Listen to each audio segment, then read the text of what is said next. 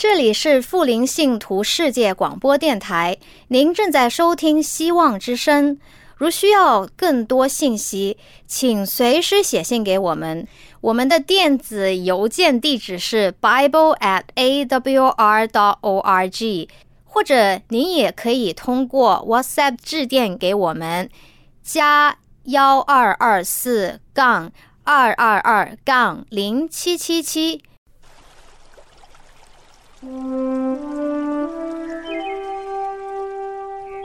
亲爱的听众朋友，欢迎您收听《人物与典故》节目。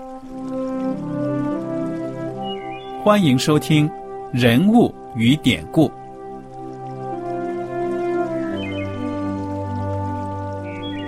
听众朋友们，当你读圣经的时候，不知道有没有过这样的想法？生活在几千年前的圣经人物，与我们这生活在二十一世纪的人有什么相关吗？那些古时候缔造了历史的伟人们，只是些令我们感叹而望尘莫及的对象吗？那些败坏了品德的小人和有负圣托的失败者，难道只是为了让我们嗤之以鼻吗？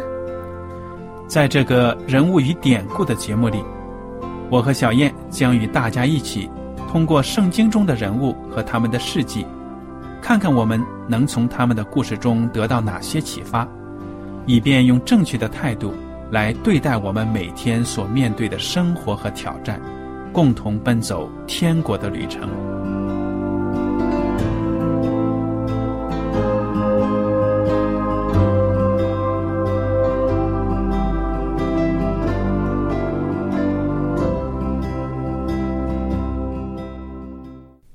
听众朋友们好，我是艾德，我是小燕，大家好，很高兴呢，我们两个呢又能跟大家坐在一起来研究圣经里的故事。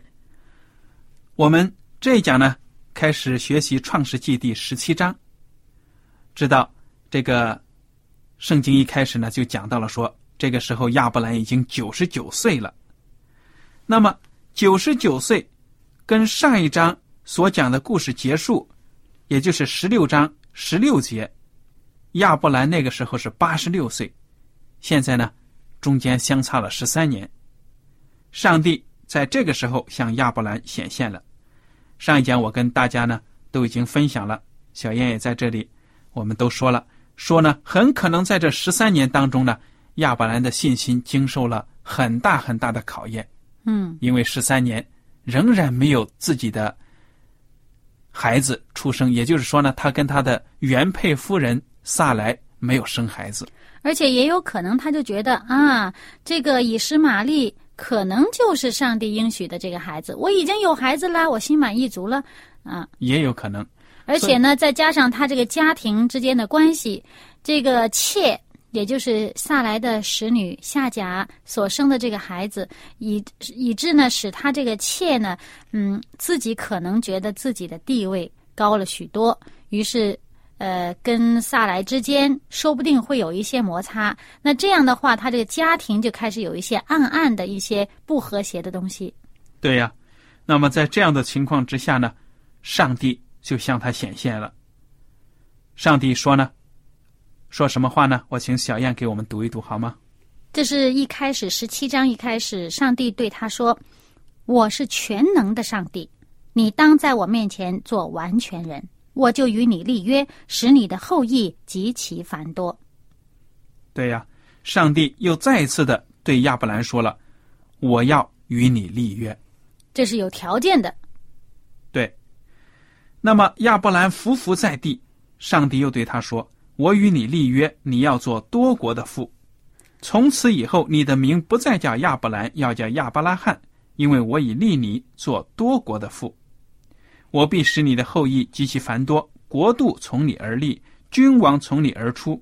我要与你并你世世代代的后裔坚立我的约，做永远的约，是要做你和你后裔的上帝。我要将你现在寄居的地，就是迦南全地。赐给你和你的后裔永远为业，我也必做他们的上帝。那么，你说从这个新的约听起来你觉得跟上帝以前对他的应许有没有什么不同啊？有嗯有没有新的地方呢？多出了一个地方，什么地方啊？就是君王。他以前呢，就是讲呃，这个子孙会很多啦，啊、然后呢，会讲这个呃迦南地会赐给他啦，以前也讲到啦，呃，然后呢，还讲呢，那个我要把这个地方赐给你的子子孙孙，你要做多国的父。嗯哼，那这些以前都讲过了，就是现在多了一个君王从你而出。我想这是更清楚、更进一步的讲出来。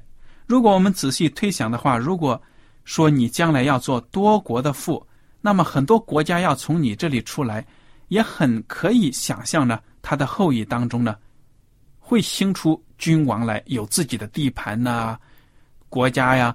但是这里我觉得上帝呢，就是更加清晰的把这个应许呢讲出来。而且我觉得呢，这个很可能是一个更加清晰的讲到这个君王就是万王之王，对呀，这是一个基督的一个呃一个很早的一个预言，对了就，是要从亚伯拉罕的后裔当中生出这个救赎的主来。对了，因为这个在新约的圣经当中，在这个希伯来书啊，也都讲到这个后裔。这里的后裔呢，特别指的是指这个耶稣基督，因为这个后裔在原文的希伯来文里面呢，说是单数，而不是很多后裔的意思。那么这也是一个应许，上帝的一个应许，非常重要的。亚伯兰在这个时候呢，改了一个名字亚伯拉罕。其实这个拼写呢，跟亚伯兰没有太大的区别，但是呢，它的意义还是很重大的就。差一两个字母，对了，所以呢，这是上帝跟他的一个非常郑重的又一次的核实了他们以前所立的约。就要连他的名字都改了。也就是说，上帝除了要更新他，同时呢，在他名字名字换掉的时候呢，他就会每一次有人称呼他这个名字的时候，都是对他一个提醒：这上帝给你的名字，你要记得你与上帝之间的约定。对，我们都知道呢，名字对我们一生的影响其实是很大的。这个不是什么迷信呢，没有什么迷信的，因为我们我也最近也看到呢，就是说，包括在西方社会呢，他们给孩子起名字，发现了这个名字确实对这个小孩子的性格呀，还有什么成长是很有很大的影响的。不我从呃以前的这个经历当中呢，就会觉得哈，我们因为我们中国人的名字每一个字都是有意思的，所以很多父母对孩子的期望会在名字里面体现出来。那这个孩子有时候真的就会照着自己的名字所讲的去培养自己的性格和品格。那有的时候，呃，像比如说他的名字有一个谦，那老师有时候就会讲，你看你的名字叫谦，你怎么这么不谦虚？那孩子就会觉得啊，对呀，我的名字叫这个，我应该像我的名字所讲的。有道理。我觉得呢，我们在给孩子起名字啊，最好呢就是说，对他的这个名字对他将来的性格品格呢有好的帮助，有一种提升，有一种督促的作用。嗯，呃，我自己呢是觉得真的是不应该也不好啊，把孩子叫成什么发财呀、那种用财呀、就期望他就是物质上的富足。嗯，这个呢，可以说是不是人生一个很完整的一种期待或者发展，而最重要的，对他人生最快乐的，就是说呢，他的性格和他的品格。如果一个人，如果他没有信仰上帝，他没有一个在上帝的带领之下这种快快乐乐的正确的生活态度，他就是有很多的财产呢，他仍然不算是一个也是一个成功的人。很悲哀的一个人生。对呀、呃，我记得有一个很有钱的一个人，他当他满足了他最终他的这个从小所立的这个志愿，做了一个非常有钱的人之后呢，他就说：“他说我现在真是穷啊，就是穷到除了钱我一无所有了。嗯，这个其实是不是笑话？我听起来也是觉得这是很可悲的。如果你有很多的钱，但是呢，你没有亲戚朋友爱你，你没有世上没有爱呢，你有那么一堆钱有什么用呢？对啊，他有钱也没有这个家庭的快乐，呃，这个子女之间的亲情也没有了，身体健康也没有了，什么都没有了，除了钱。但是钱却买不回这些东西哦。对呀，所以我觉得这个起名字非常的重要。如果我们听众朋友们当中呢有，比如说将要做父母的，那么你在给孩子取名字的时候呢，一定要多多的祷告啊，求上帝给你一个，可以说给你启发智慧呢，给孩子能起一个很响亮的、很有这个向上、积极向上的这种名字呢，能够伴随他一生，给他带来呢上帝的赐福。嗯这个亚伯拉罕，上帝给他一个新的名字，他的太太呢，上帝也是看顾啊，也给他一个新的名字。对呀，这个就记录在这个第十五节了，《创世纪》十七章十五节。上帝又对亚伯拉罕说：“你的妻子撒来不可再叫撒来，她的名要叫撒拉。”其实就是去掉了一个字母，因为撒来呢，它的意思是我的公主，但是撒拉呢就是公主，我的公主就限制成，比如说有了限制了，就是说我亚伯拉罕的妻子。她是我的公主。但是呢，因为上帝要让萨莱成为万国之母，要让所有的世人呢都仰望她、敬重她，那么就是可以说呢，把她名字就去掉一个，最后那个爱，那个一那个字呢，就成了萨拉。那既是公主，也是王后的意思。对呀，非常尊贵的这样的一位女性，上帝要赐福她。十六节，我必赐福给他，也要使你从他得一个儿子。我要赐福给他，他也要做多国之母，必有百姓的君王从他而出。这就点得清楚了。亚伯拉罕的这个后裔当中出现这个君王，那个君王呢，不是从别人的孩子里面出来的，是从这个萨来为亚伯拉罕所生的这孩子里面出来的。所以，这个以前跟亚伯兰定的这个约呢，又再一次核实，必须是你自己的原配的夫人跟你生的。嗯，很有意义的。那么，当时亚伯拉罕听了上帝的这个这一番话，他是什么反应啊？哇，他他开始觉得有点不可思议吧？对呀，十七节说亚伯拉罕就伏伏在地喜笑，心里说他心里说啊，这个圣经讲的很清楚，一百岁的人还能得孩子吗？撒拉已经九十岁了，还能生养吗？这时候他就跟上帝说话了，说出口来的呢，就是说：“哎呀，愿以实玛利活在你面前吧。恐怕我没有另一个孩子，以实玛利已经够了，我这回已经有孩子了。”但上帝说：“不对，撒来给你生的，才是你的这个子嗣啊，才是你的这个后裔啊。你要给他起个名字，叫做以撒。我要与他坚定所立的约。”你看看，上帝是他的立场非常坚定的。我的应许呢，绝对不会落空，一定是你和你原配夫人萨莱生的，而且这个孩子的名字也是上帝给的。上帝呢，要用这个孩子，上帝就启发给他的父母，要给孩子起什么样的名字。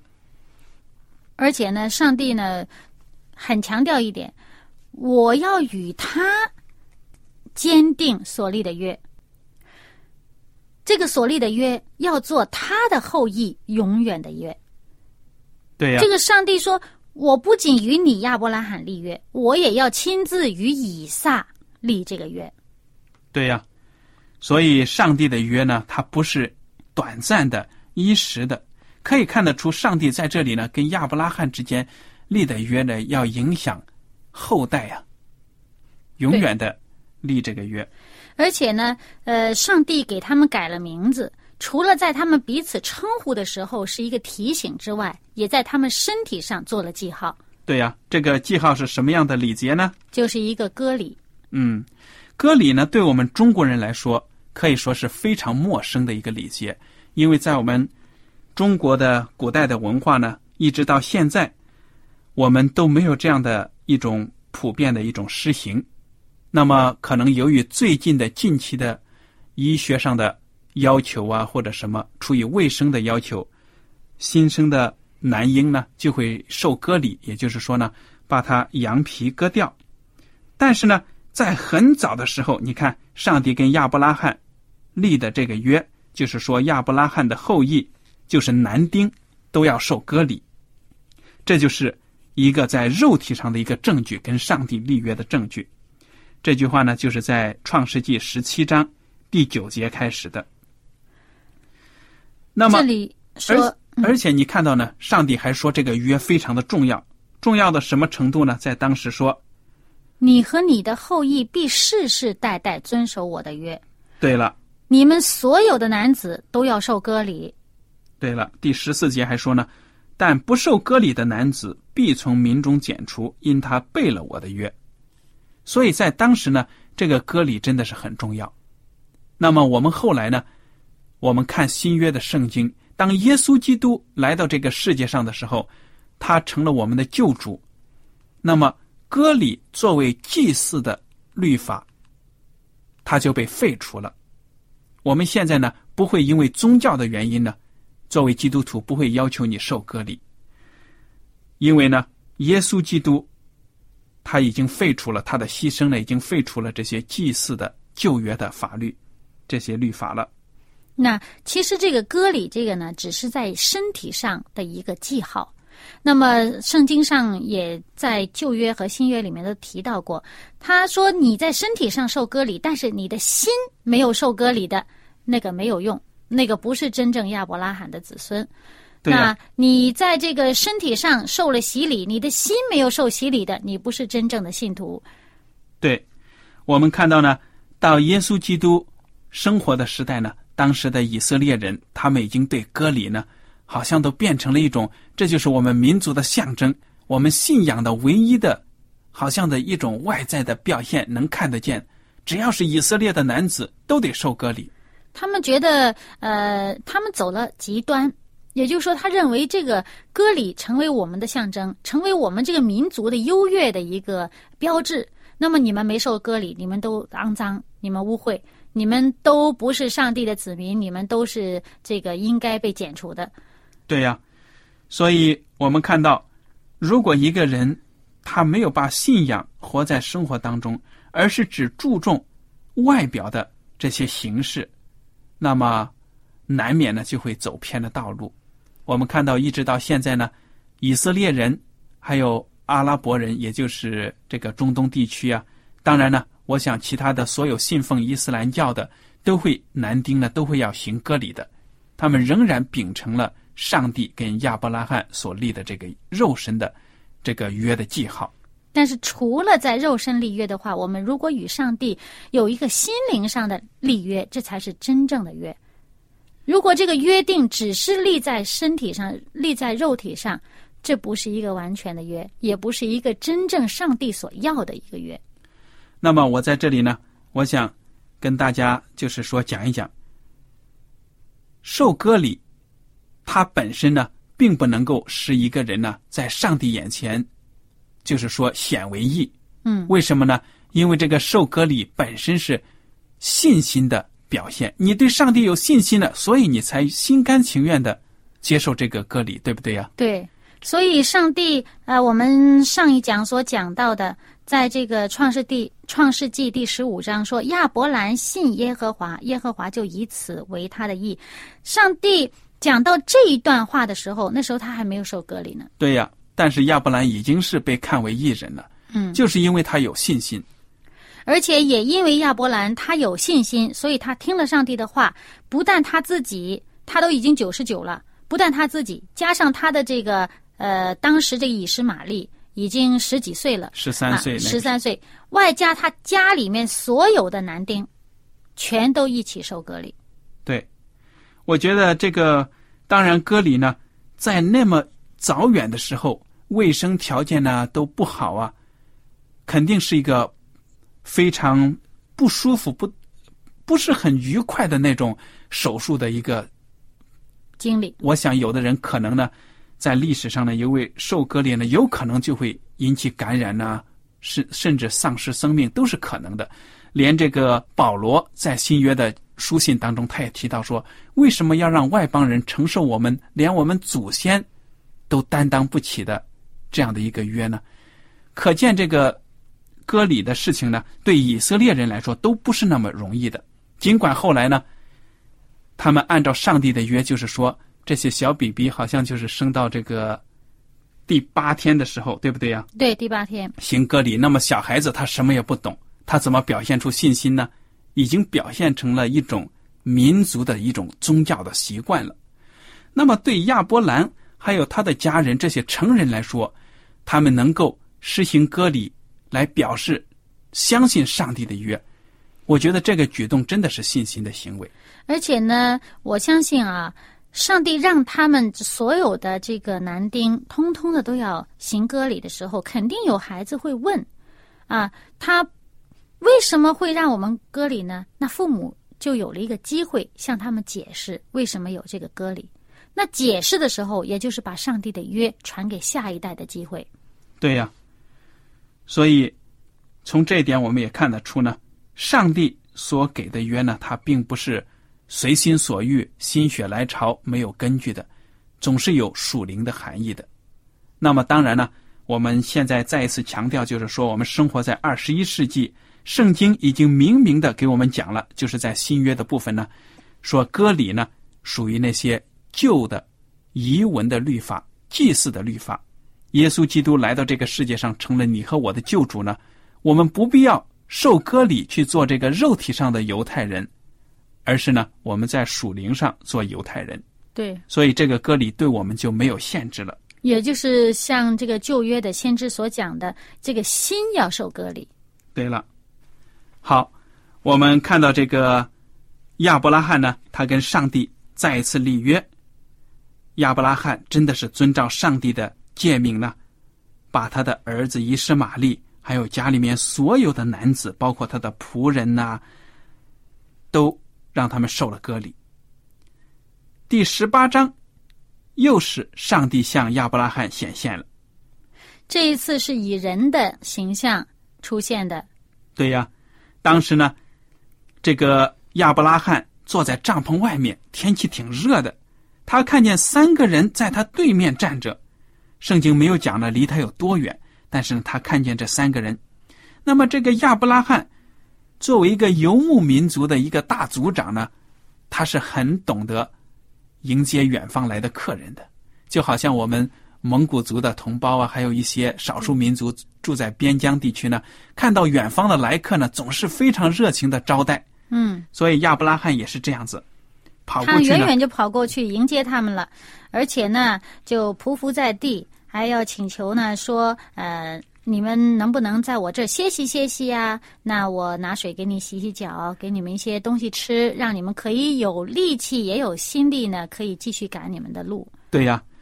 他这个一开口呢，说我主，他称这三个人为主。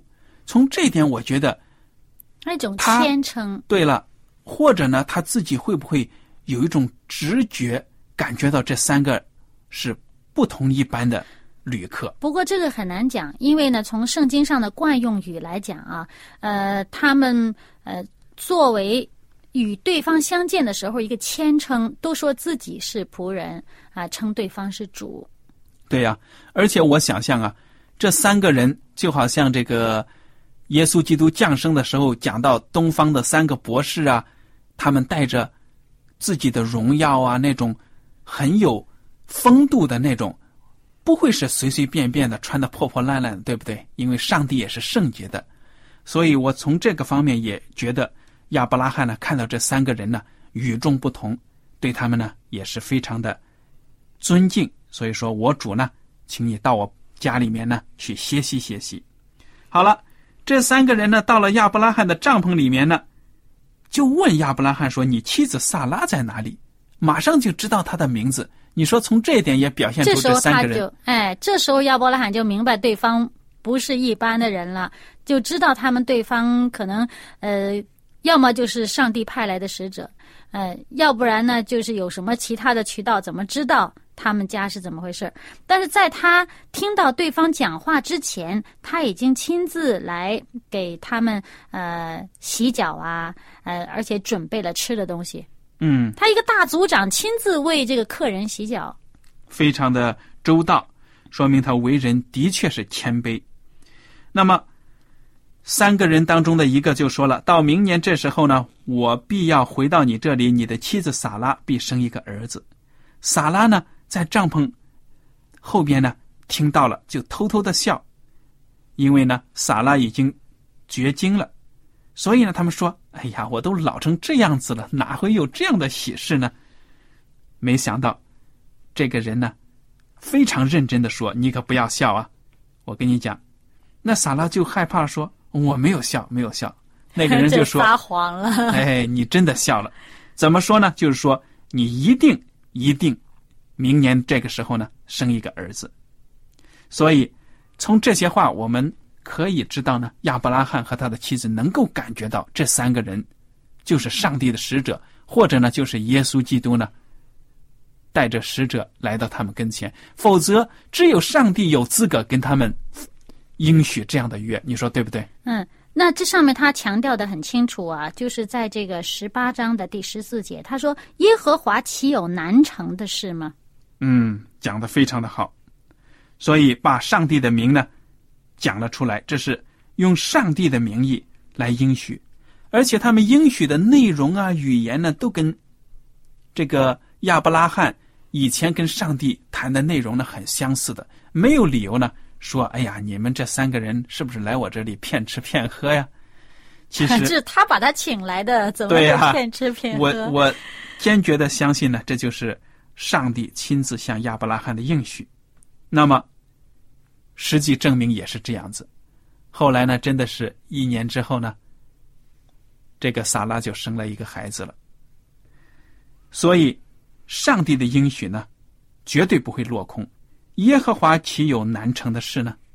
我觉得我们的听众朋友们，包括我们自己啊，在生活当中有什么难事，都不要忘了，上帝是我们的依靠。嗯，不过我还看到一个小问题，就是这个萨拉出于胆怯，一下子口快呀，就否认自己在暗笑。其实这时候我们人有时候经常也会遇到这种问题，一下子呃心虚了，一下子就就就说谎了。那这个就是大家要小心，在上帝面前呢，上帝洞察人的心思。对呀，我们瞒不过上帝的。好了，我们今天的时间呢到此就结束了。如果您有什么问题呢，请您给我们写信。我们感谢大家今天的收听，愿上帝赐福你们。我们下次节目再见。再见。喜欢今天的节目吗？若是您错过了精彩的部分，想再听一次，可以在网上重温。我们的网址是 x i w a n g r a d i o 希望 Radio，或是找旺福村也可以找到。记得把好东西介绍给您的朋友，与他一起收听。